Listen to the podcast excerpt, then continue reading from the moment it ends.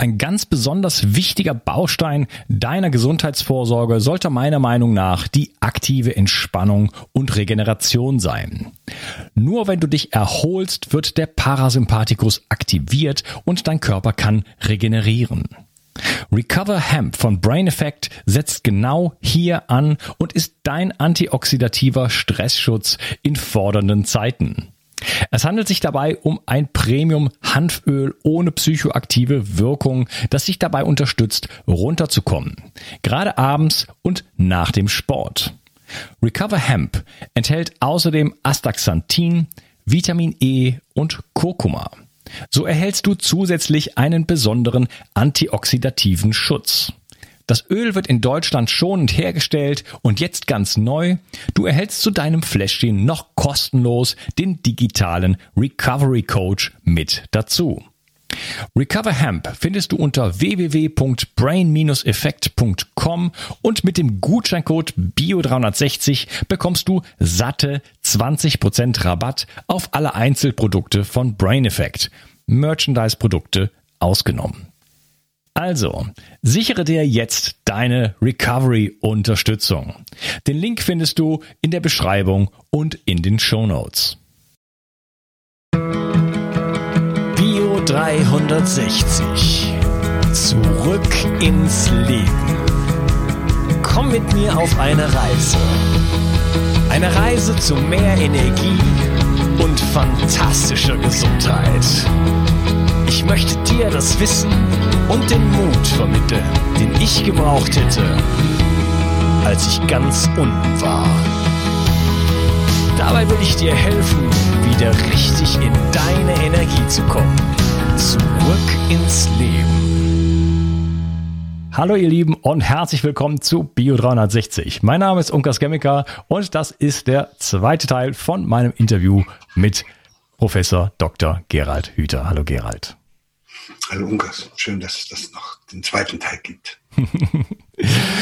ähm, ja, wir haben über äh, Entwicklung gesprochen, Entwicklung von ähm, ein, ja, wieder hin zur Selbstliebe, ja, ein ähm, Aufnehmen, wieder zurücknehmen sozusagen von Anteilen, die, äh, die ich, die ich ab, abgelegt habe in meiner Kindheit und ein Hin mehr dann zur Selbstliebe. Ist das so für dich die Basis, erstmal in die Selbstliebe zu gehen und an sich selber zu arbeiten, um auch eine liebevolle Beziehung dann mit der Welt auf, aufnehmen zu können? Naja, Du merkst ja, wenn wir von Entwicklung sprechen, draußen im normalen Kontext, dann meinen wir ja immer sowas wie das, was sich sozusagen weiter fortschreitet. Äh, die Art und Weise, wie wir das jetzt hier betrachtet haben, heißt es, es passiert einem leider im Leben, dass man mit manchen Anteilen von sich nicht durchkommt, dass man sich anpassen muss, dass man dazu manches in sich selbst unterdrücken muss. Und das wird dann hirntechnisch gehemmt und das kann man sagen, das ist so ähnlich, als ob das im Hirn eingewickelt wird. Und da geht es dann nicht mehr weiter. In diesem eingewickelten Zustand kann man dann zwar gut funktionieren, vielleicht sogar erfolgreich, aber man kann sich nicht weiter entfalten. Um wieder in so einen Entfaltungsprozess zu kommen, wo die Welt wieder aufgeht und wo man wirklich für alles da ist und für alles offen ist, was es in dieser Welt zu entdecken und zu gestalten gibt, müsste man dieses Verwickelte wieder aufwickeln, also entwickeln. Das ist eine völlig andere Sinnbedeutung von dem Begriff entwickeln. Ist aber interessant, es könnte auch sein, dass das auch äh, im Englischen heißt es ja Development.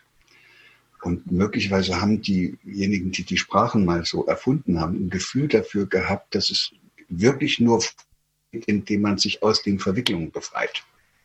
Wäre ja auch spannend. Und das ist das, der eine Punkt. Und der zweite ist eben dann dieser, dieser Umstand, dass wenn man sich verwickelt hat, es nicht so ganz einfach ist daraus. Also da, äh, da hast du gesagt, ja, müsste man seine Selbstliebe wieder entdecken. Das ist wunderbar daher gesagt. Das, ist, das sind diese üblichen Appelle, was man alles so mal müsste. Äh, das passiert nicht. Das Hirn reagiert nicht auf das, was man mal, mal müsste oder so. Das Hirn reagiert auf das, was man selber will. Mhm. Und, und da ist es mir eingefallen, dass eben man, das Hirn kann ja keine Begrifflichkeiten sozusagen verwenden. Also Selbstliebe, was, das sagt dem Hirn nichts. Und das braucht sozusagen immer eine Handlung, damit das verständlich wird.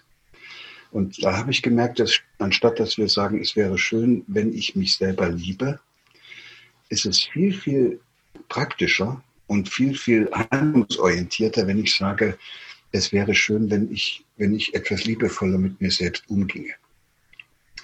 Da, da merkst du den Unterschied über das, was das bedeutet, wenn ich liebevoller mit mir umgehe, da kann man sofort drüber nachdenken, was das heißt. Da kann man sogar sofort anfangen, das eine oder andere nicht mehr zu machen, was man bisher gemacht hat und dafür etwas zu tun, was man bisher eher nicht gemacht hat, weil das, man spürt, es tut einem gut. Man macht es dann nicht mehr, das eine. Das heißt, da, da bin ich viel mehr in diesem Gefühl, dass ich mich selber mag, und das ist was ganz anderes, weil das als Erfahrung in einen reingeht, die dann auch noch positiv aufgeladen wird, ist das was völlig anderes, als wenn einer versucht, sich selbst zu lieben. Verstehst du? Das, das, ja, eine, ja. das, das eine ist graue Theorie und das andere ist Lebenspraxis. Ja. Und ich glaube, wir brauchen Begrifflichkeiten, die uns aus diesen theoretischen Konstrukten rausholen.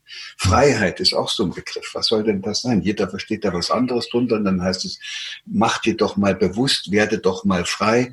Ja Gott, ne, wir brauchen dann eine Begrifflichkeit in Zukunft, die uns auch deutlich macht, dass das eine Handlung ist und kein Geschwafel.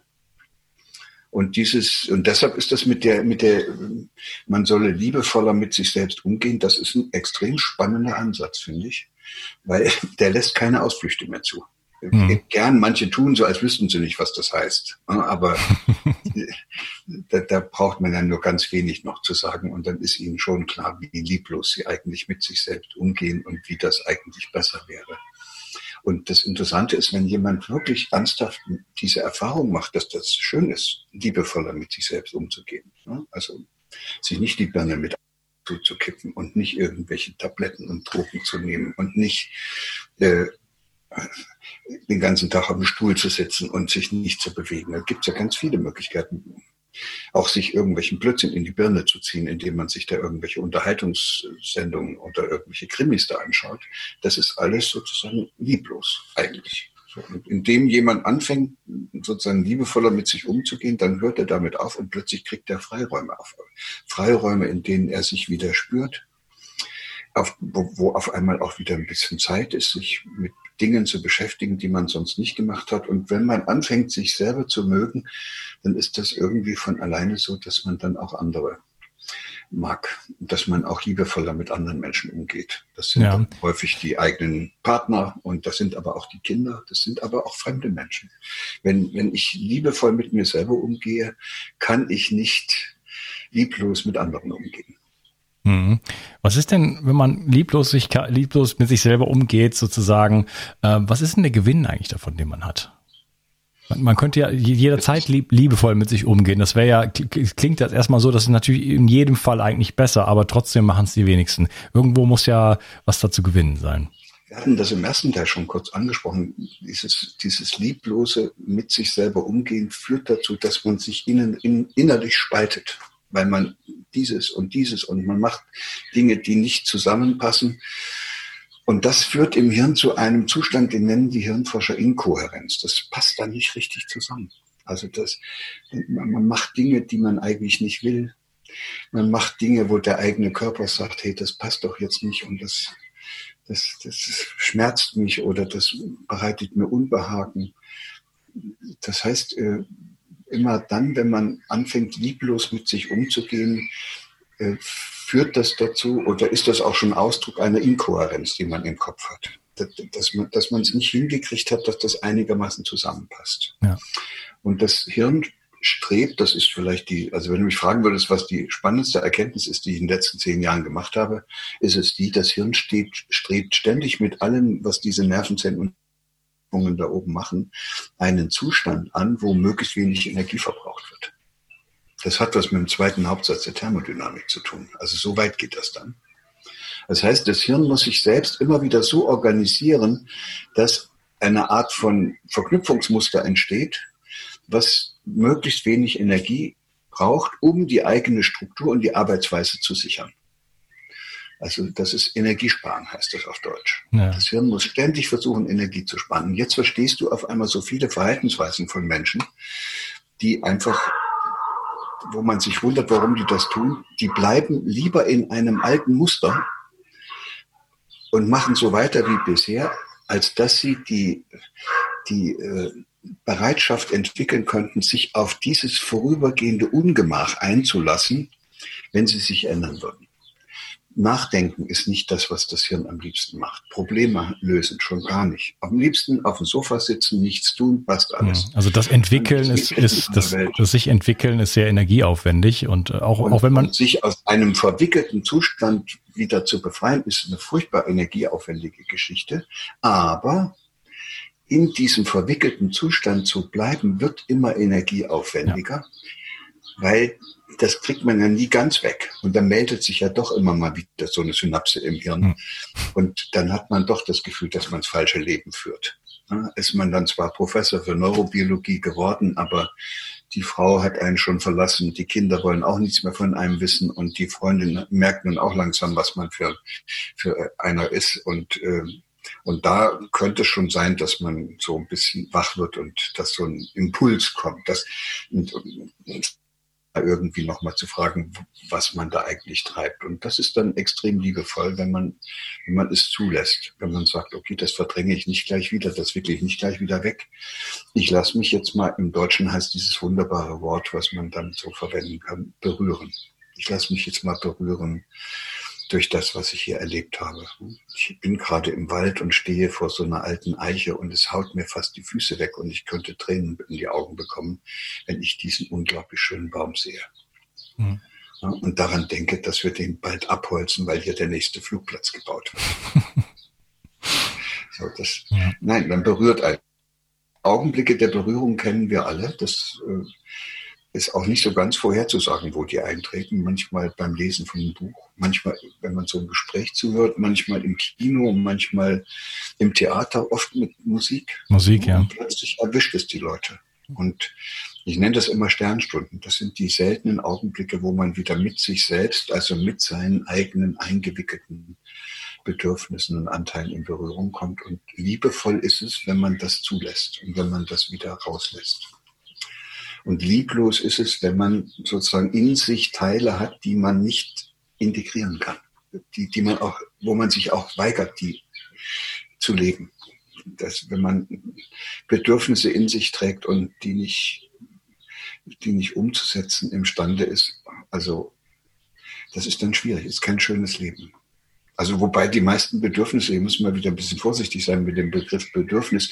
Das Bedürfnis einkaufen zu gehen ist kein Bedürfnis, das ist eine Ersatzbefriedigung. Es gibt eigentlich nur zwei Bedürfnisse, die Menschen haben. Das eine ist nach Verbundenheit und Zugehörigkeit und das andere nach Autonomie und Freiheit. Aber das sind eben auch die, die man am schnellsten einwickelt. Und das tut einem dann auch oftmals sehr weh, wenn man plötzlich merkt man, man lebt in einer Welt und ist gar nicht mehr mit dieser Welt, den anderen Menschen und mit dem Leben verbunden. Dann ist es einem auch scheißegal, was da draußen passiert in der Natur. Und wenn dann noch mehr Regenwälder abgeholzt werden, das ist da egal. Hauptsache, das ist billig, was ich da für ein Kotelett auf meinen, auf meinen Rost lege. Und das ist abgetrennt. Da ist keine Verbindung da und solche Menschen haben ein Riesenproblem. Die sind lieblos ja. mit sich selbst, in sich selbst, und deshalb leben die auch ein liebloses Leben und machen auch ziemlich viel kaputt.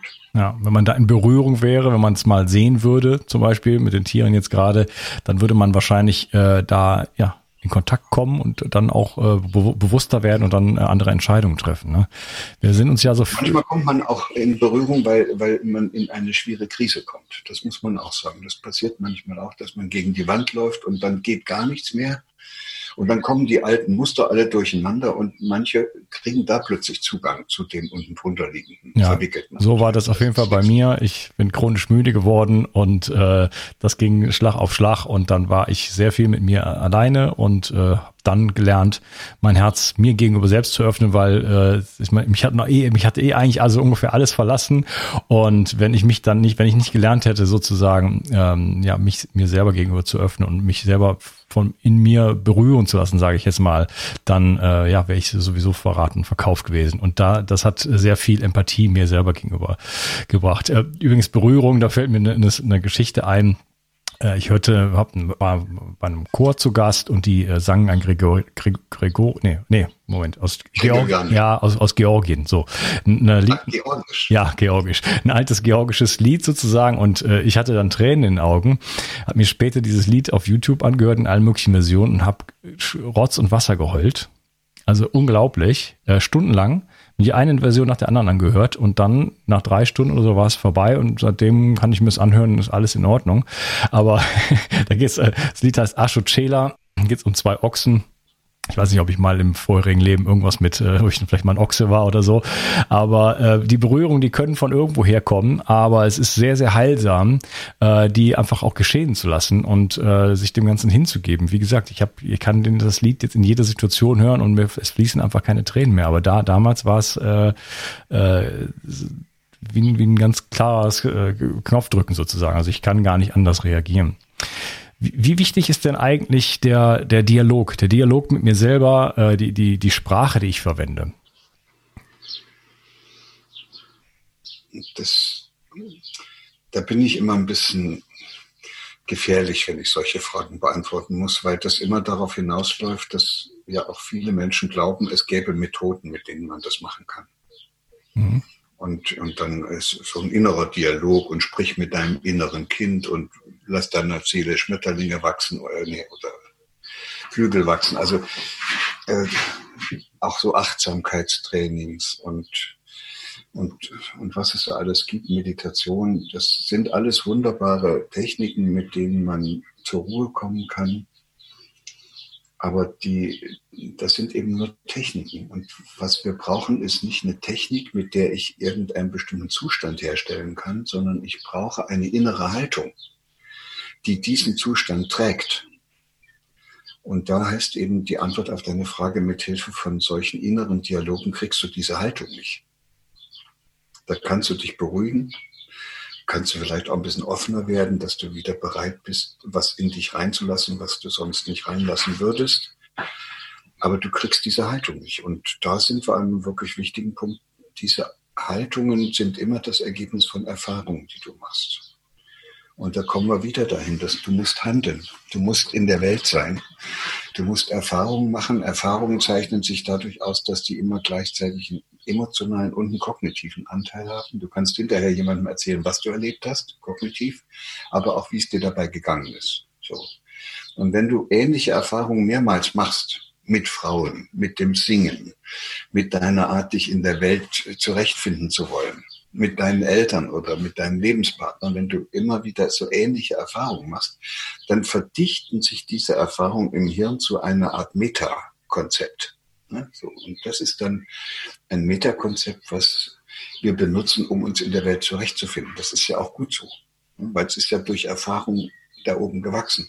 Und dieses Metakonzept heißt auf Deutsch, dass eine, eine innere Einstellung oder eine Haltung oder eine feste Überzeugung so, und Vorstellung. So. Und da haben wir eben verschiedene Begriffe, aber da wird plötzlich deutlich, dass wenn manche Menschen diese feste Vorstellung haben, dass sie in dieser Welt nichts bewirken können und dass sowieso alles egal ist. Das ist etwas, das ist in ihnen erst gewachsen durch ungünstige Erfahrungen, die sich dann so verknüpft haben. Und dann kann man diesen Menschen helfen. Wenn man selbst liebevoll mit sich selbst umzugehen gelernt hat, kann man nämlich dann liebevoll diese andere Person einladen, nochmal eine andere, eine bessere Erfahrung damit zu machen, wie sie in der Welt unterwegs ist. Dass zum Beispiel Singen nichts ist, wovor man Angst haben muss, sondern was, was einen befreit. Dass, dass ein Gespräch mit einer fremden Person nicht etwas ist, was ich fürchten muss, sondern dass das etwas ist, was mich bereichern kann dass ein Vortrag, den ich irgendwo halten muss, nicht so was ist wie eine Prüfung, sondern ich kann auch erleben, dass ich das wie ein Geschenk äh, den anderen zur Verfügung stelle. Und dann macht das auf einmal Freude. Das sind völlig neue Erfahrungen und daraus erwächst eine andere Haltung. Und, und liebevoller mit sich umgehen kann man wohl erst dann, wenn man genügend Möglichkeiten gehabt hat, sich bewusst zu machen, dass man sozusagen und auch das das geht ja nicht, also es, eigentlich muss man nur das in sich reinlassen, was man mit sich selbst erlebt. Wenn ich, wenn ich jetzt äh, so ein, äh, so ein ungesundes Essen bei McDonald's. Wir sagen, also irgendwo esse ich jetzt ein ungesundes Essen. Das, wenn ich da ein bisschen vorsichtig in mich reinspüre und aufpasse, kann ich das spüren, dass das meinem Körper nicht gut tut. Da meldet sich der Magen, der Darm. Das, das ist alles nicht richtig. So, und dann habe ich zwei Möglichkeiten. Ich kann für mich beschließen, dass ich das nicht will. Das ist dann eine Erfahrung, die ich gemacht habe, aus der etwas erwächst, nämlich diese innere Einstellung und Haltung, dass ich mich nicht selbst hier mit solchem Zeug belasten will. Und da sind wir schon auf dem Weg zur, zu einem liebevollen mit sich selber umgehen. Ich kann aber auch beschließen, dass ich das ignoriere, dass das ein komisches Gefühl macht und marschiere demnächst da wieder dahin. Und wenn ich da 50 Mal dort gewesen bin, dann merke ich das überhaupt nicht mehr dann ist das Gefühl weg, bis ich dann krank werde von diesen Nebeneffekten dieser ungesunden Ernährungsweise. Ja, okay. Du hast gesagt, ähm, nicht so sehr Technik, sondern äh, eine Haltung wäre wichtig. Ich sehe da aber auch Schnittstellen. Also ähm, wenn ich ich habe zum Beispiel sehr persönlich nicht gelernt, in der Schule zu kommunizieren oder sonst irgendwo. Das musste ich dann später im Leben lernen. Und da gibt es schon gewisse Anhaltspunkte, wie man ähm, in Kommunikation treten kann. Da kann man schon ein bisschen was lernen. Technik nenne ich es jetzt mal. Und äh, eine solche Technik, indem ich einfach nicht den anderen äh, auf den anderen projiziere, äh, bei mir bleibe, äh, meine Bedürfnisse äh, kommuniziere, ähm, bin ich in der Lage, eine ganz andere äh, Beziehung zu dem, zu dem anderen aufzubauen, mich viel besser zu teilen. Und äh, ich denke schon, dass man auch über einen, über den Dialog mit, mit anderen Menschen, indem man das auch lernt, dann letzten Endes das auch ein bisschen anfängt, auf sein eigenes Leben zu übertragen und damit dann auch die innere Haltung, sowohl anderen Menschen gegenüber als auch sich selbst gegenüber, ähm, ja, bisschen ändert. Das ist das Ende vom zweiten Teil und wir wollen äh, gleich weitermachen mit einem dritten Teil. Also wir beide für den Zuhörer dann äh, bald. Schön, dass du hier warst und äh, bis zum nächsten Mal. Ja, tschüss. Tschüss. Ich habe auf dich gehört und ein Bedürfnis von dir umgesetzt. Du hast verstanden, wie wichtig Wildkräuter für dich sein können, aber du hast mir auch geschrieben, dass du dich mit Wildkräutern nicht auskennst und dass es in der Stadt auch fast unmöglich ist, diese zu sammeln. Daher habe ich eine Wildkräutermischung zusammengestellt, die in Deutschland völlig einzigartig ist und mein ganzer Stolz. Du bekommst 15 heimische Wildkräuter in allerbester Roh Rohkostqualität. Darunter Beifuß, Wegwarte, Gundermann, Bärlauch, Klassiker wie Löwenzahn, Brennnessel, Mariendistel und viele mehr. Mit dieser Mischung unterstützt du deine Gesundheit mit einer Vielzahl an sekundären Pflanzenstoffen und Bitterstoffen. Leider darf ich dir nicht verraten, wobei dir diese tolle Mischung helfen kann. Das darf in Deutschland nur die Pharmaindustrie. Außerdem habe ich darauf geachtet, dass das Ganze auch noch richtig gut schmeckt. Du kannst damit zum Beispiel deinen Smoothie veredeln oder einen Teelöffel davon in dein Gemüse rühren. Auch für einen grünen Saft, wie ich ihn in meinem Buch Richtig Entgiften 2.0 beschreibe, ist der ideal. Die Mischung heißt Wildkräuter pur und du bekommst mit dem Gutscheincode BIO360 einen Rabatt auf deine erste Bestellung. Decke dich also am besten gleich mit einem guten Vorrat ein. Du wirst es nicht bereuen. Den Link findest du gleich unten in der Beschreibung. Bio 360. Zurück ins Leben. Komm mit mir auf eine Reise. Eine Reise zu mehr Energie und fantastischer Gesundheit. Ich möchte dir das Wissen und den Mut vermitteln, den ich gebraucht hätte, als ich ganz unten war. Dabei will ich dir helfen, wieder richtig in deine Energie zu kommen. Zurück